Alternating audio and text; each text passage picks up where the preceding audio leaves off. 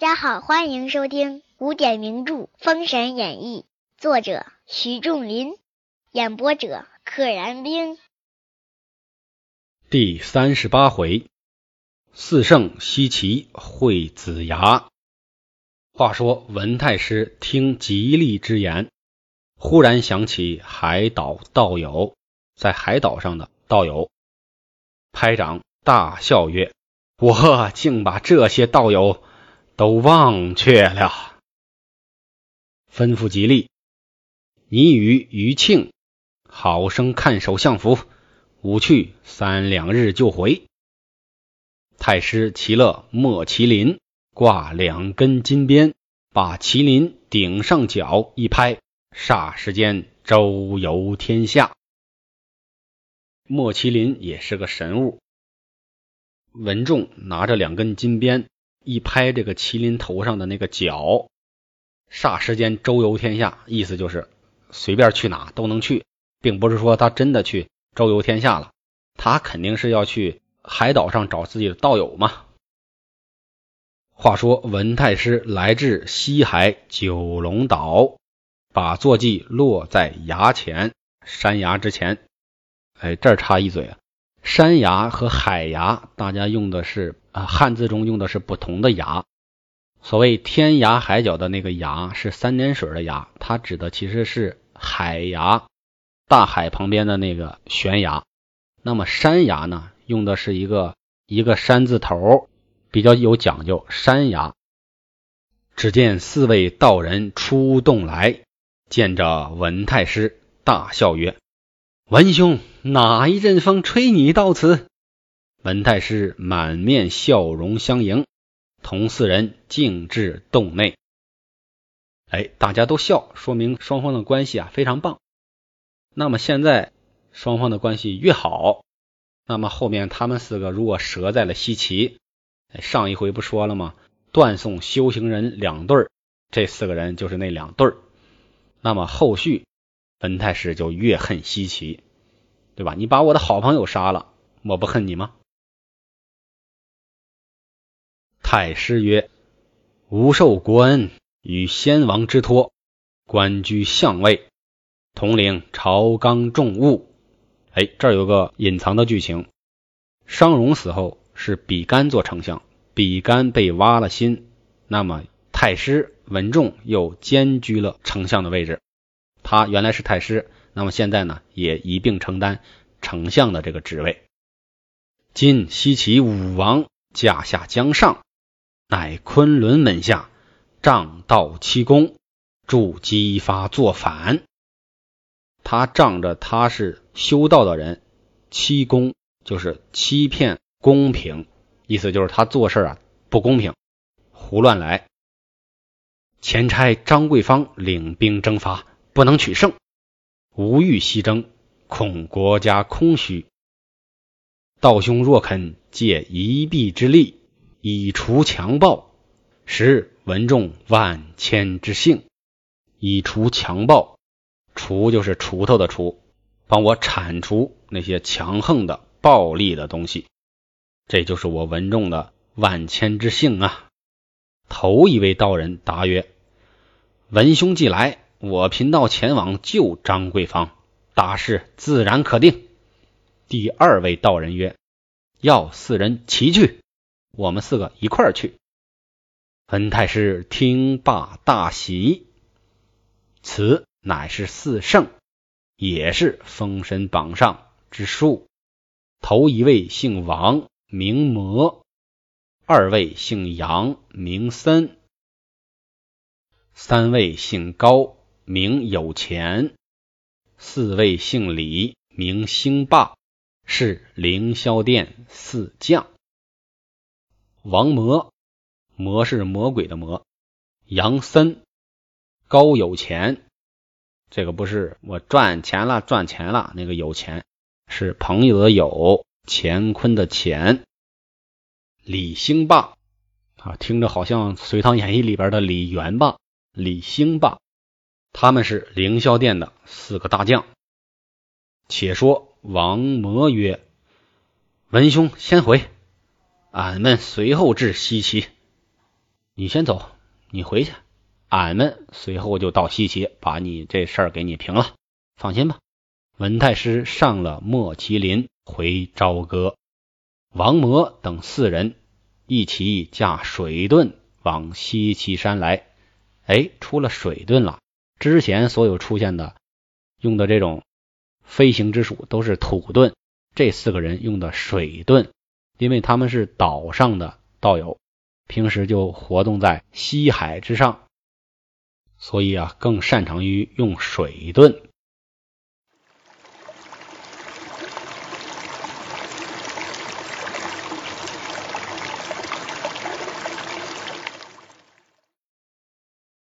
且说四位道人借水遁往西岐山来，霎时到了，落下水遁到张桂芳辕门。这里边的霎时到了，其实也是一种夸张的说法。之前哪吒呀或者黄天化呀，他们来都是霎时就到了，其实不然。看刚才咱们说文太师请了一两天的假，要到西海请这四位道友。啊，文太师骑了莫麒麟，也是霎时周游天下。如果真的是霎时的话，他没必要请假，说我去两三日就回，那就两三个时辰就能来回嘛。那干嘛要请两三天呢？说明他真正的路程还是需要一天的时间的。那么就不是霎时间周游天下。同样，这四位道友说霎时就到了。猜着也应该耗一点，耗一定的时间。但是呢，作者写的时候可能也没太注意这个用词，有时候就是瞬间到了，用霎时到了；有时候呢是需要花点时间，也写霎时到了。探马报入，张桂芳出营接入中军。张桂芳封临参谒。王魔问：“西岐姜子牙在哪儿？”张桂芳曰。距此处七十里，好，这七十里就是岐山到西岐城的这个里数啊。他在西岐城，我呢在西岐山里，所以我们相距七十里。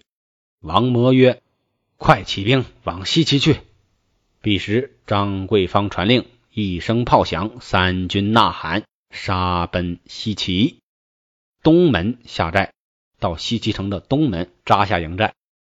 子牙在相府。探视马报来，张桂芳起兵在东门安营。子牙命众将小心。且说汤营中杨森曰：“张桂芳、风林，你等把这符贴在你马的鞍桥上。我们的坐骑乃是奇兽，战马见了骨软筋酥，焉能站立？二将领命。”这儿有一个汤营中啊，我猜是成汤这一方的营中。作者用这个词啊来回变换的，我都怀疑他是不是同一个人写的文字了。你要么说张桂芳的营中，要么说这个商营中也行，对吧？商朝的营中，这儿又说个汤营中，那就是成汤的营中，反正都是指纣王这一方。来回变词就有点费解。杨森说啊。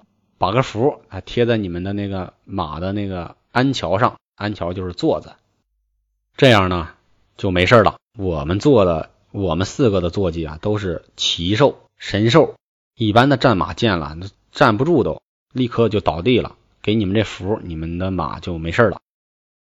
且说次日，张桂芳上马至城下诺战，子牙传令，摆五方队伍出城。炮声响亮，城门大开。话说子牙来至军前，只见张桂芳后面走出四样异兽，异兽奇异的、怪异的神兽。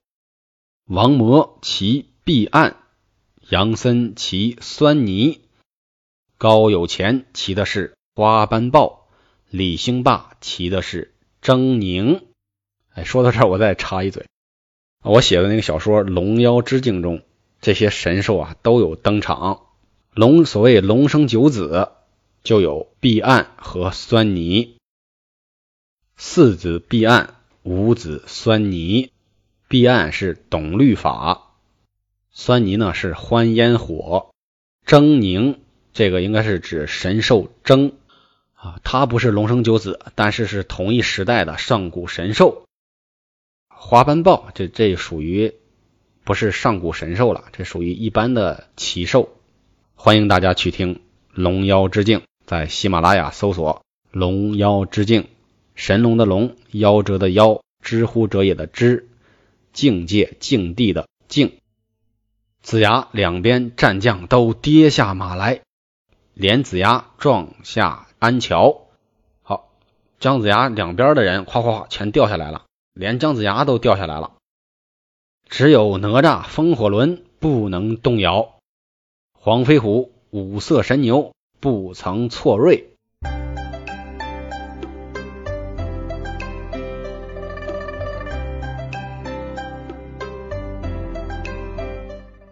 哎，就两个人没事一个是蹬轮的，一个是骑牛的。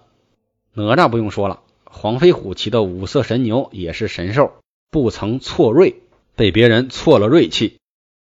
子牙忙整衣冠，打稽首曰：“姜子牙跌下去啊，有点狼狈，衣服都乱了，赶紧整了整，点头说：‘四位道兄，今到此间有何吩咐？’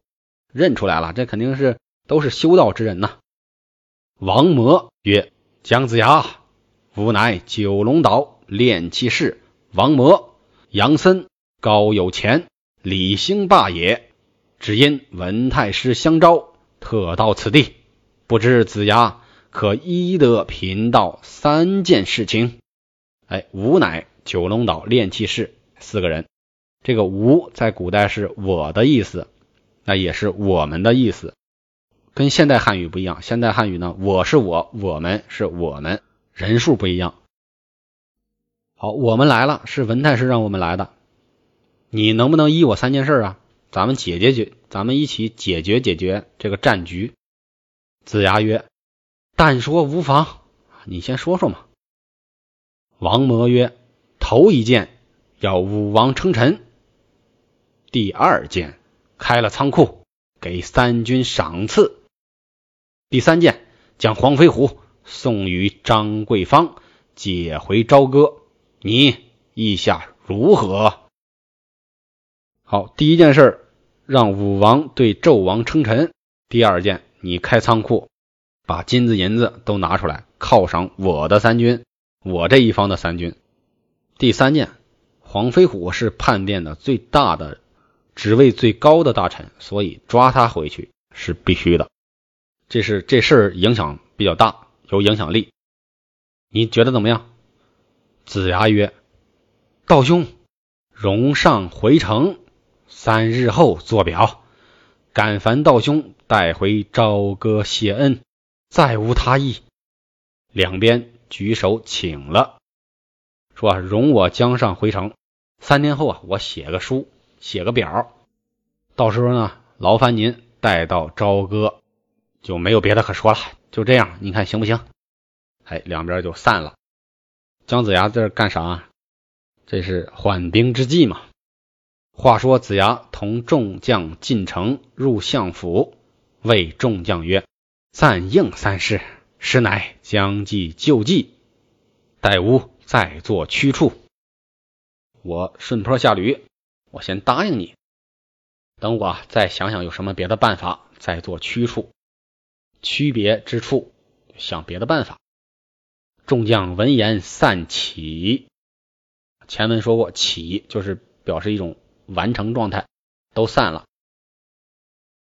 子牙乃吩咐五级哪吒防守，一个神仙，一个俗人，两个人防好了，自借土遁二上昆仑。本集就到这里，请点订阅。不知后事如何，且听下回分解。愿生命化作那朵莲下，让百世传颂神的逍遥。